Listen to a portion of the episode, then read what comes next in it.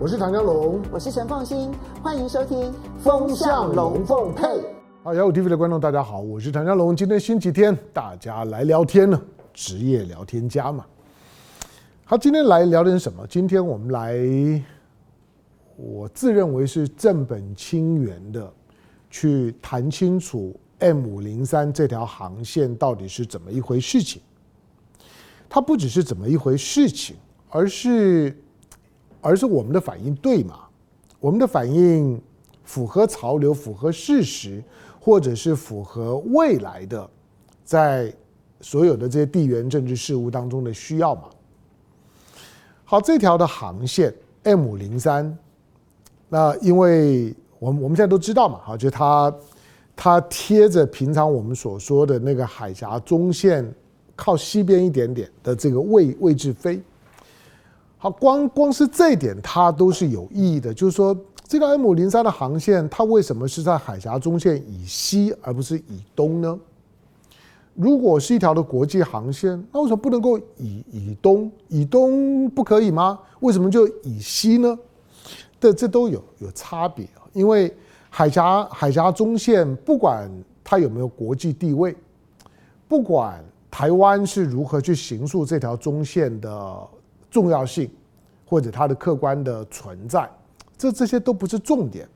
而是从航空管理上面，海峡中线的东西啊，在实物上面分别属于两个飞航情报区。海峡中线以东，那是台北的飞航情报区，就民航机了，台北的飞航情报区。海峡中线以西，它是呢上海飞航情报区。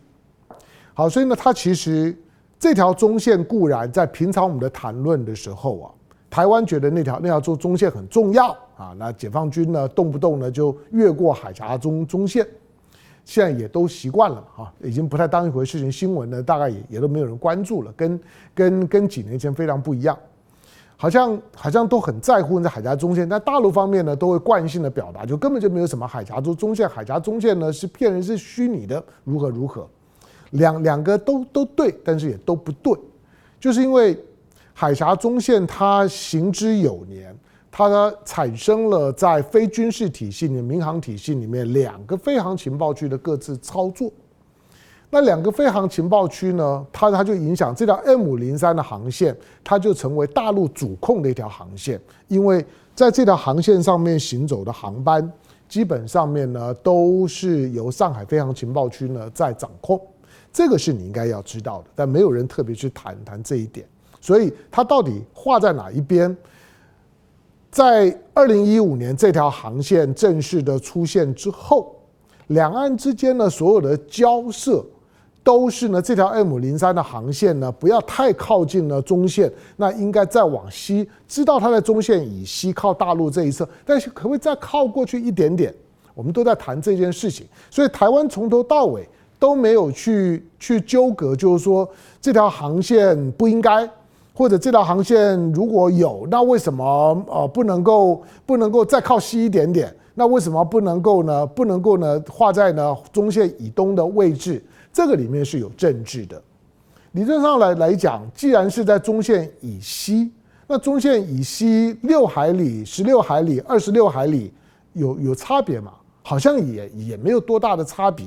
所以对大陆来讲，它其实也在把这条航线的政治意义呢，也在发挥到最大，就是就是极限可能的靠近海峡中线。这个是大陆在做这条理论上面来讲，没有什么军事或者政治上面的特别的含义的这条重要的航线。大陆之所以在实物操作上面让它尽可能的靠近海峡中线，它确实是有些政治表达。不管不管怎么讲了，今天当我们在谈 M 零三航线的时候，因为它已经它已经从我们的话题里面消失了一阵子。二零一五年出现的时候，那个时候回头去看看，当时的民进党是如何大做我文章的，好像呢一条航线的出现，只要大陆呢做了什么，台湾民进党独派团体惯性的就是丧权入国。反正大陆做的啥，不管任何事情都都不对，只要大陆做的我都不接受。那这个这会使得跟两岸有关的一些的议题的讨论啊，它会变得很肤浅，变得很情绪，变得很没有水平。好，因此呢，今天呢，我们就把这个航线以及以及这个航线本身，那台湾呢，到底该用一个怎么样态度去面对？它对台湾确确实是很有影响啊，不要不要低低估啊，它确实很有影响。只是那个影响台湾的逻辑跟政治人物，跟你这几天所看到的一些的公共谈论不太一样。好，这条 M 零三的航线呢，第一个我们应该认识的就是这条航线呢是怎么来的？这条的航线呢，其实二零一五年它呢正正式的公公告运作，在当时马英九还在，所以两岸关系还可以。再加上当年呢，当当年底，因为有马有马习会嘛，那当时两岸呢正在正在运作呢马习会，那因为呢年底有马马习会，你年初的时候呢公告这 M 五零三航线，如果因为 M 五零三航线而导致两岸关系紧张恶化，结果把马习会呢习马会给给搞崩了，这大概也不是呢北京所乐见，所以当呢当时的马英九政府呢。呃，做了一些表达之后呢，大陆方面确实在这条 M 零三的航线的使用上面就做了两个修修正。一个修正呢，就是从上海从北边要往南飞的时候的这条这个呢，这个进进进场的角度呢，就出现了一个比较大的开口，就是不会看到呢。航班呢，从上海起飞了之后呢，在往南飞行的时候，很快的就直接呢切切近靠近海峡中线的位置，因为那个位置呢，距离台北的飞航情报区，乃至于距离呢台湾的北部的，就是说呢这个防防空的敏敏感来来讲，那个压迫感就很强，所以让让要进入到这条 M 五零三航线的台湾海峡的这条的主线的北北边的民航机，主要是民航机了。进来的时候呢，它的角度呢大一点点，那离开呢台湾北部呢远一点点，那这个呢减减少民航上面的相互的干扰，也减少呢台湾在在军事安全感上面的不足，所以呢把距离呢也拉开一些。第二个就是说，大陆方面虽然公告了这个 M 零三航线，可是呢跟这条 M 零三航线在横向上面在在在对接的。几条横向的航线，对大陆的东南沿海的发展来讲非常重要的几条的航线，不管是从浙浙江的东山岛这边出来的，那这个是这这应该是 W W 一二一，然后呢从福州出来的一二二，从厦门出来的一二三，那这三条呢横横向的航线都是从大陆靠近了台湾的东南沿海的机场，民航机的机机场。这些的机场起飞的航班，当它要进入到呢这条 M 零三的主线的时候，暂时这三条航线呢都不用。所以从台湾，不管是台北的飞航情报区的雷达上面，或者台湾军方的雷达上面，就不会看到每一天几百架的飞飞机呢从这几个机场起飞了之后，就直直直的先朝台湾冲过来。这个呢在。在雷达在安全监控的压迫上面来来讲，就缓和很多，因为两岸毕竟缺乏互信嘛。好吧，那这这部分呢也就先不用。所以呢，这几个机场所使用的航班呢，基本上面呢都还是沿用过去呢使用了中国大陆靠近呢东南沿海的这一侧的那条的航线，那个叫 A 四七零航线。好，那大陆做了呢这两个这两个算是让步哈。也，他倒不是为了台湾而让步了，那纯粹是一个政治上面的考量，做了这样一个弹性的修改。好，那之后蔡英文政府上来了，也也延续这种的情况，相安无事啊。台湾的民进党政府应该要想的是说，诶，我蔡英文二零一六年上来，两岸关系这么这么糟，到二零一九年香港事件之后，两岸关系更糟，那甚至于呢，裴洛西落地之后更糟糟糟。糟到这种地步的时候，可是，在过去几年 M 零三航线的使用，大陆方面呢都都都没有多讲什么，也没有多做什么。那为什么拖到这个时候，赖清德当选了，当选了之后呢，才把这 M 零三航线做了一些呢一些呢调整？我所谓的调整要加引号，严格讲是让它正常化。大陆现在做的事情呢，是让 M 五零三的航线以及跟这个航线有关的大陆几条横向的航线的使用正常化。这个概念呢很重要。好，那这条航线要去责怪大陆啊？台湾方面要要去责怪到你怎么可以呢？可以呢？在这个时候呢，因为赖清德胜选，你就去去去把这个航航线的使用，把过去呢跟台湾之间的协调呢都都束之高阁，都否决了。那你大大陆呢真是太恶劣了，太包藏祸祸心了，跟大陆抗议。像我们的行行政院长的陈建仁，那个抗议声音很大，但是其实其实底底气很弱，而且很幼稚。因为这条航线本来就不是大陆规规划的，这航线，这航线是不只是国际民航组织 ICAO 通过，这些航线都一定，任何航线啊，民航这些航线大概都会经过呢 ICAO 通过。可是你要知道，就是说，之所以会有这条航线，是因为国际上面除了 ICAO 之外，除了国际民航组织，国际民航组织的周围。还有一些的一些的相关的组织，其中一个组织呢是国际的这些的呃飞机的驾驶 pilot，国际飞机的不管是 captain 啊等等这些的驾驾驶，他们呢有一个有一个联谊组组织，这个联谊组组织呢概念上面就是国际的国际航空驾驶联合会，大大概就这样。这个国际航空驾驶联合会啊，它有十几万的会员，基本上呢，大部分呢都是机机师啊，都是驾驶。这些的机师跟驾驶，他们是比一般人更能够理解某一个区域的航空的拥挤的程度跟安全的程度，他们是比一般人更了解的。那这个国际驾驶联合会啊，他们从二零零五年之后就不断的。开年会的时候，不管是在加拿大的总会，或者在各地开开年会的时候呢，就不断的提提出，几乎每一年都提出说，大陆东南沿海，就是跟跟呢通过台湾海峡的这个区域，这个区域这个航道太拥挤了，那太拥挤，当然拥挤到某个程度，当然就会有不安全的问题。你想。如果你走在一个很空旷的马路上面，很很久都没有看到看到看到车，就你一辆车在那边开的时候，你当然相对来讲你会觉得不拥挤，而且安全度提高很多。偶尔呢，车子飘了、越线了、过中线了也无妨，因为没车嘛。可是呢，如果车很多，那你就得要很很专心啊，你开起来压力就很大，一不小心呢，跟前后车呢就可能会发生问题，跟对向车道也会发生问题。那这个这个航线呢，M 零三航线没有开以前，大陆的 A 四七零跟在台湾，如果是走台北飞航情报区的这个台湾呢所画的这条 T1 的航航线，这两条航线都已经很拥挤，尤其是大陆这一侧的 A 四七零特别的拥挤，拥挤的原因呢？我们就需要把大背景呢了来了解一下，让你知道为什么这个国际驾驶联合会他们会主动的不断的提提出说呢，应该要有一条新航线，这个新航线呢要开阔一点，同时要离开呢人口的稠密地带，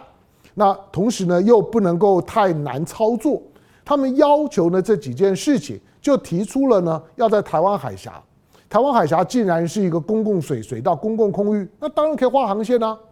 他们就提出了 M 零三航线。中国大陆呢，其实并没有在这件事情当中主动的想要去去做这件事情。他他其实也进入了两岸关系的某种的惯性里面。他没有主动的想要去把台湾海峡的这些呢航空的空运的这个现状呢做什么大的改变。我说这是国际驾驶联合会他们的经验之谈，因为他们经验值多了之后，他们觉得这条线太拥挤了。这条线呢，必须要做一些现况的改改变，因为拥挤了之后呢，除了安全的问题之外，还有一个就就是误点。二零零五年呢，在当时，大陆方面的航班的误点率呢，已经很严重了。最近大家比较少看到类似的讨论，可是呢，十多年年前，你大概都还会感觉到，如果你要飞大陆或者大陆的航班要起飞，什么时候呢？即使呢，在所有的这些呢，你的机票上面啦，或者呢，所有的所有的这网络讯息都都都显示应该呢飞行多久的时间，几点起飞，几点到到达，你都会觉得那个是很靠谱的。很抱歉，有很长时间是很不靠谱，它的准点率呢不到一半，大概只有百分之四四十几的准准点率啊，因此。这些的国际的国国际的这些的航航空的驾驶，他们就说你的你的这条航航线呢这么的拥挤，品质这么的差，对他们的这些驾驶员来讲是很大的干扰，对航空公司的机师的调度、飞机的调度是很大的干扰，因为它不准点。那机呃机师呢，在每个航班当中呢，他的耽误、他的休休息，那个呢复杂度太高了，所以就要求要有新航线，增加呢准准点率。他们称呼呢。原来呢，在这 A 四七零航线呢，是一条呢，是一条黑色的黑色五星五五星航线。什么叫黑色五星呢？五星跟大陆的五星级没有没没关系，跟五星级的酒店也没有关系。所谓的黑色就，就就是一条过于拥挤的重要航路的意思。好吧，那因此呢，就有了 M 五零三了。因此大陆是被动的，那台湾去跟大陆抗议个啥呢？大陆已经老实讲，在过去从二零二零一五年这条航线呢正式呢公布了之后，你知道呢准准点率提高了很多，所以它运作的效率是清楚的在那里的。这条的航线呢，除了在过去呢准点率很差，但是告诉你呢，其中呢百分之七十都是国际航班呢。那让很多的国际航班呢，在导航的时候呢，都要呢飞飞在呢大陆的这个领领土上空的 A 四四七零上面，对中国大陆呢也很不方便。所以台湾海峡到底要如何的穿越，让两边的，就是说呢，飞航情报区呢都觉得 comfortable，它本身是个学问啊。这个当然有航空的专专业啊，我们就不细谈。但是我是说，去跟大陆抗议啊，搞错对象了。你有本事去跟呢，去跟这些呢国国国际的民航驾驶抗议，去跟 ICAO 抗议。台湾又不是 ICAO 的会员，那在抗议个啥呢？老实说，台湾呢每次提出来的呢都是台湾海峡任何的改变，都是好像伤到呢台湾的尊严，都是呢都都是呢对台湾的安全的一个潜在的威胁。只要大陆做的任何事情都不都不对，可是嘛，好的，这条航线的运作现在呢？大陆的公布从二月一号开开始，除了除了北部的这个呢，这个切口把它抹抹掉，基本上面就贴着海峡中线。同时呢，三条横向的航航线开始正式运作。这个对台湾来讲，当然了，民民进党你说有了这些事情之后呢，民进党不出来做做文章，那很难。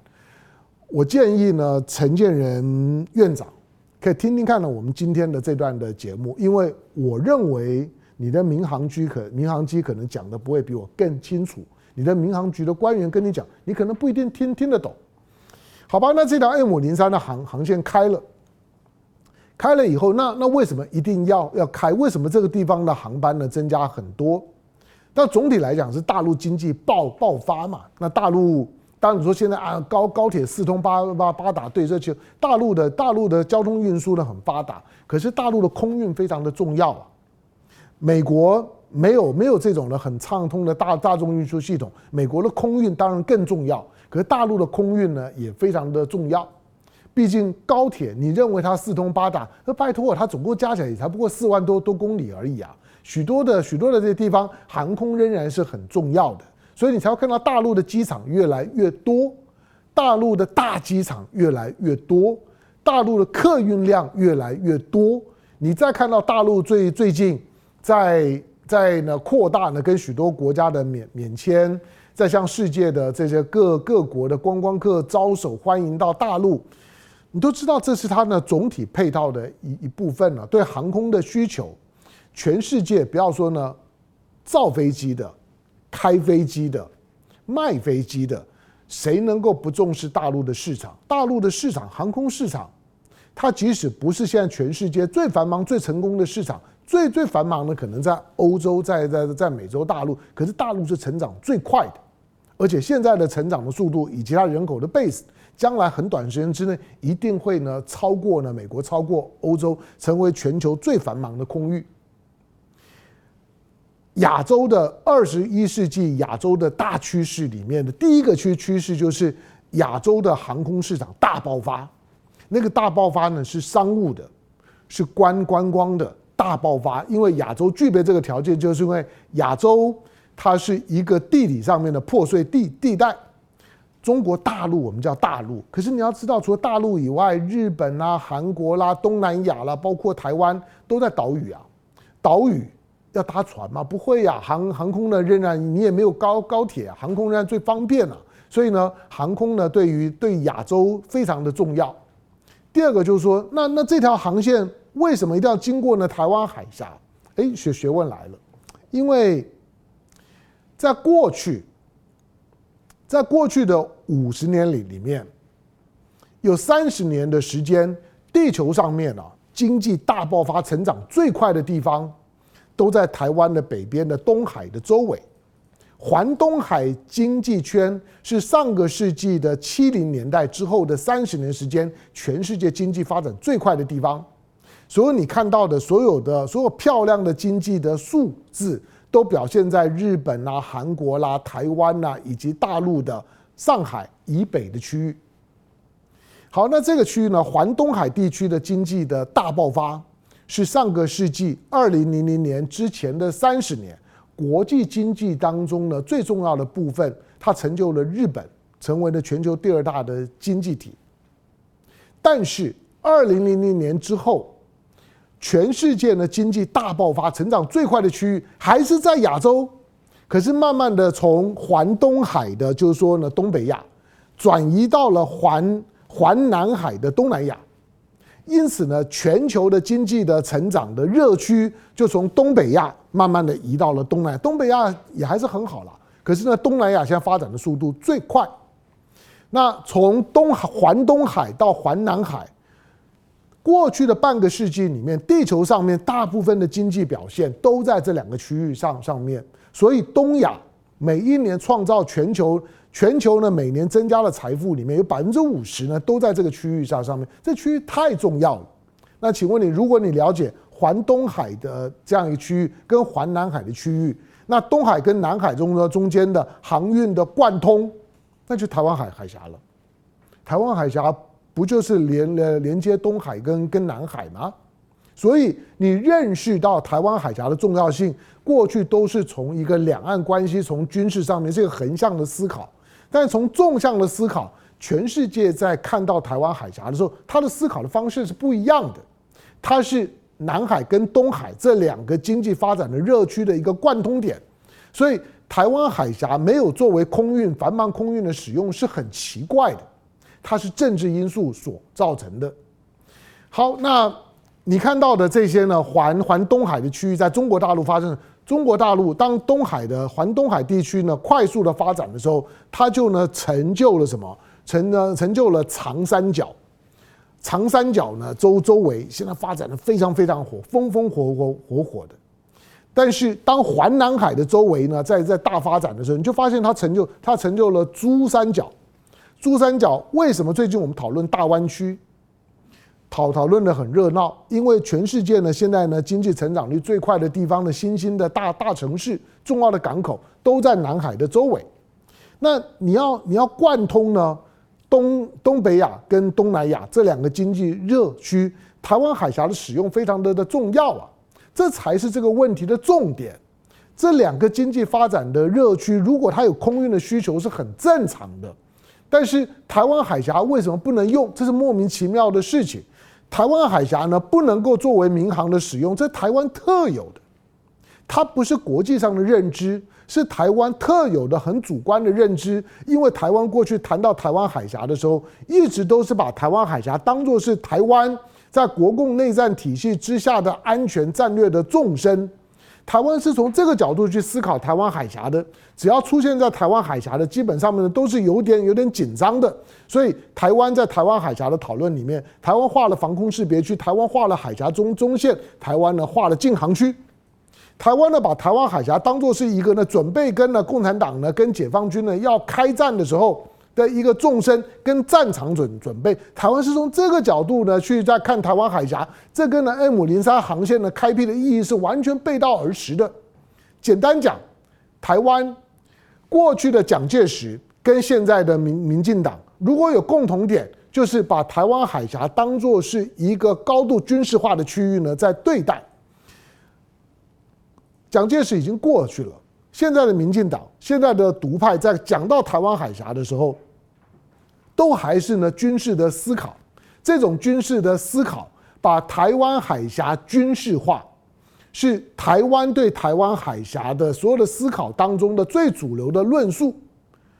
这个在过去呢，当没有呢受到呢这些呢国际的航空界的挑战的时候，大家在从台湾人的角度来讲，已经被制约，觉得就应该是这个样子。可请问你，为什么就应该是这个样子？凭什么是这个样子？台湾海峡平常当美国在行使无害通过的时候，自由航行权的时候，既然是自由航航行，那台湾为为什么总是把台湾海峡包装的兵凶战危，而且所有对台湾海峡的思考都是军事化的思考呢？现在 M 零三航线反而是倒过来的，是大陆在 M 零三航线规划的基础上面，正在把台湾海峡非军事化。大陆把台湾海峡非军事化，跟台湾把台湾海峡军军事化，又成为一组呢一组呢对抗性的概念。这个对抗性的概念，从全球经济的角度是东北亚跟东南亚之间的连通关系；从大陆的角度呢是长三角跟珠三角之间的连通关系。它有商业上面的需求，动能非常的强大。这个呢已经不用不用讲了，所以。我们只是没有理解到，我们过去对台湾海峡的思考跟使用的方式是有毛病、是有问题的，以至于两岸之之间，台北跟呢福建之间的往来的航班，我们飞金门台台北呢，如果你从松山机场呢飞金门，飞金门跟飞厦门，飞厦门会比飞金门呢多将近八十分钟。你会觉得很奇怪，对吧？你要知道，金厦门就在金门的对面啊。如果有一条桥啊，你你走走过去啊，从如果有一条桥让你从金门走到走到厦门，你走走过去，大概呢半个小小时用走的，你你就可以走着走得到，因为大概就两两公里多而已啊。可是飞机竟然要多多八十分钟，就是因为台湾不允许。不允许大陆任何民民航机呢，是直接呢横着飞过台湾海峡。你你如果一直都是这样的思考，你当然会反对 M 零三，你当然会反反对呢 W 一二一一二一二一二三这几条航线，因为你完全是军事化的思考，把台湾海峡军事化是台独安全感当中非常重要的一部分。所以禁航区、海峡中线、防空识识别区。这是台湾谈海台湾海峡的使用的时候的唯一的方式。可是我我说了，两岸之间如果要创造和平，如果要有一个两岸之间的和平协议，像过去马英九时代曾经呢提到过的，两岸之间如果要有和平协议，大家说和平协议要怎么签呢？我说和平协议里面呢一定会包含一个部分很重要的，有两个部分了，一个就是说那中华民国是什么？这是很政治的问题，还有一个问题是很军事的，就是如果和平协议签了，台湾海峡的非军事化，它就一定要能够被保障，因为呢，台湾对台湾海峡思考都是军事性的思考，所以台和和平协议啊根本就摆不进这些东西，这这这是很很复杂、很严重的问题。可是不管怎么讲，M 零三的航线正常化了，过去台湾几十年年来。把台湾海峡军事化的那个企图、跟惯性、跟僵化的思考被打破了，这才是 M 零三航线真正的意义。对台湾真正的影响，就是大家要开始知道，台湾海峡开始作为非军事使用的时代开始了。这个影响大不大？超级大。可是台湾在讨论这件事情的时候，有有人讨论到这个层面吗？没有啊。这我就觉得不可思议了。大家总是觉得台湾是爱好和的和平的，大陆呢就就是呢要要跨过台湾海峡呢来占领台湾的，要来要来要要来攻打台台湾的，所以呢大陆呢对台湾海峡的使用呢都是很军事的。那个呢是从军事的角度了，我我说从这从从一个从一个就是说呢，就是说策略跟一个管理的角度来来讲，把台湾海峡军事化的是台湾了，而不是大陆。大陆现在是在把台湾海峡商业化跟非军事化。好，但不管怎么说了，当台湾呢努力的要把台湾海峡呢军军事化，成为一个一个一个商业的禁区的时候，这个呢惯性呢被打破了之后呢，对台湾的安全感。当然是会有影响，我说当然会有影响，可是你千万不要以为就是说我只要像是陈建仁一样，向国际社会呢哭爹喊娘的嚷嚷嚷，全世界就很同情台的台湾。我说你搞错了，你搞错了。第一个，二零一五年就应该是这个样子了，已经已经拖拖了八九年了。第二个，国际社会呢会非常支持这样的做法，而不是反对这样的做法。所以你去跟国际社会，你去哭爹喊娘是没有用的。那你说美美美国人，美国人不是不是在帮帮腔吗？你要知道，美国的国务院说关切，那个呢敷衍你。第二个，美国的美国的国会的两院的，就是说呢外外委会帮腔台湾，那个是台湾运作出来的。而且老实讲，老老美呢对于呢我刚刚讲的这一套，他根本就没有概念。可是我问你，如果说，真正的对 M 零三航线使用的有关的，你有看到日本在抗议吗？你有看到韩国在抗议吗？你有看到东南亚这些国家在抗议吗？没有吧？对对不对？我告诉他们绝对欢迎。换句话说，今天的老共把 M 零三航线正常化这件事情，它一定会受到地缘上面的这些国家的欢迎跟支持，而不是反对。台湾搞错了这一点，所以。M 零三航线呢开通了，对台湾的安全感是有影响。对台湾过去呢，把它当当作是呢自我保护的那种的划设的，像是把台湾海峡当作是护城河一样。打仗的时候让你进进不来，没没事的时候呢也不准你呢在河里面呢游游泳，然后呢划船的那那种的概念，在 M 零三航线开了之后就过去了。那台湾的安全感要从从哪里找？这是 M 零三航线开通了之后所留下来的问题，但不是把把问题当作是答案，然后倒过来之后，所以呢，M 零三航线不应该开，错了。M 零三航线一定开，而且是对的。但是当这个一定开对的事情做了之后，台湾过去的惯性对台湾海峡的操作跟思考要如何去改变？这是留给赖清德、留留给民进党很深刻的课题，这个课题才是严肃的，但是没有人会告诉你。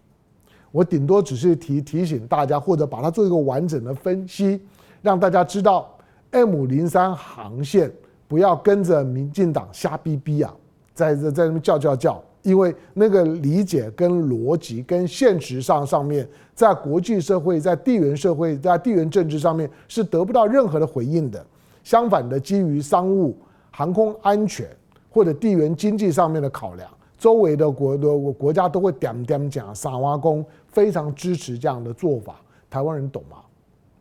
感谢收看今天的雅虎 TV，周末快乐，下回见，拜拜。